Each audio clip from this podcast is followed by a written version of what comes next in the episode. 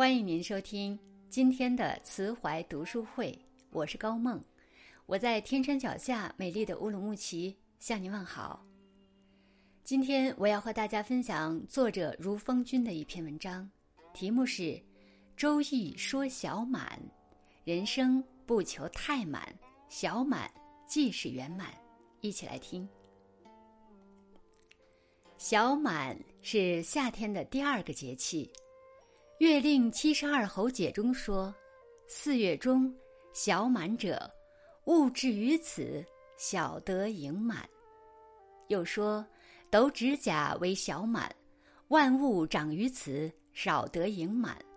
麦至此方小满而未全熟，故名也。”意思是说，北方的小麦逐渐成熟，但是籽粒还没有饱满，所以叫小满。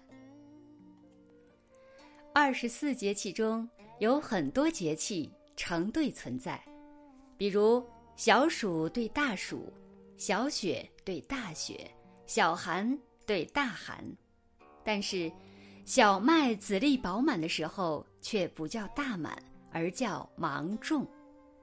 在中国人看来，月盈亏，水满溢，大满是犯忌讳的说法。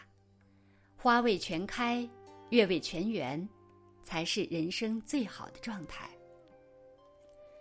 易经》乾卦里讲：“亢龙有悔。”乾卦爻位到了上九，以六爻的爻位而言，已位至极点，再无更高的位置可占，孤高在上，犹如一条乘云升高的龙，它升到了最高亢的地方。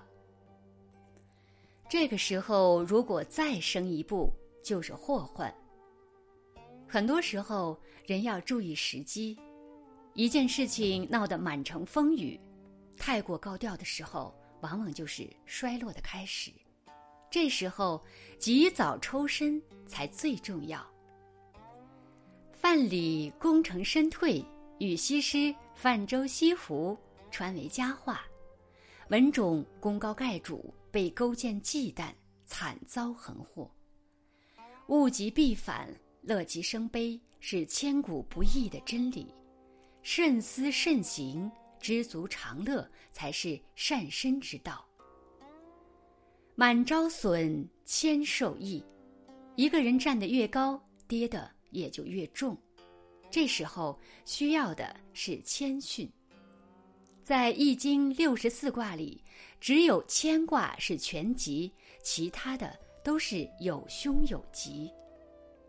易经讲：“谦谦君子，卑以自牧也。”真正有修养的人都懂得谦卑，他们待人谦恭有礼，说话做事都很有分寸，懂得尊重别人。曾国藩从毫无背景可言的读书人，一步步成为中兴名臣，与他为人的谦虚。密不可分。对待地位低微之人，他不摆谱，而是尊重对方，照顾对方的自尊心。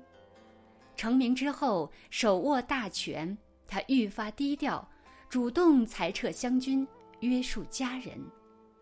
曾国藩位极人臣，却得以善终，曾氏家族也兴旺数百年，这在历史上并不多见。满而不损，是一种修养；知分寸，知进退，保持谦卑的心境，才能永保生命之树长青。曾国藩在仕途最盛的时候，给自己的书房起名“求缺斋”。他说：“人生不能求全，要求缺。”一个人一旦心生完美之心，就是祸患的开始。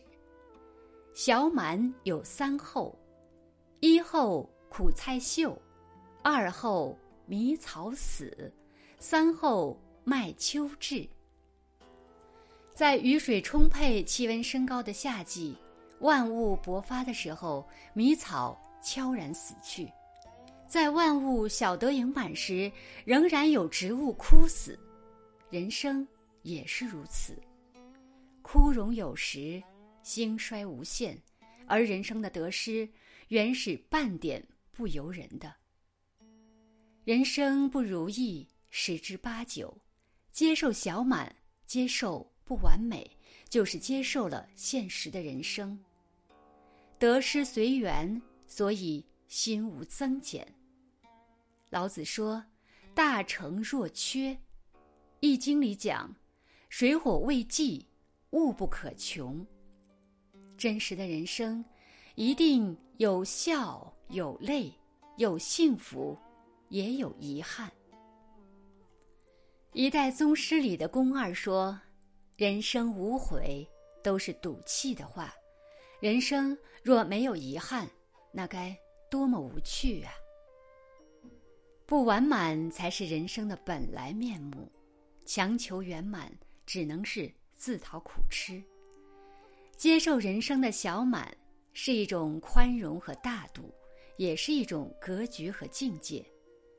小满是知足常乐，小满是淡泊谦逊，小满是大成若缺。人生不求太满，小满即是圆满。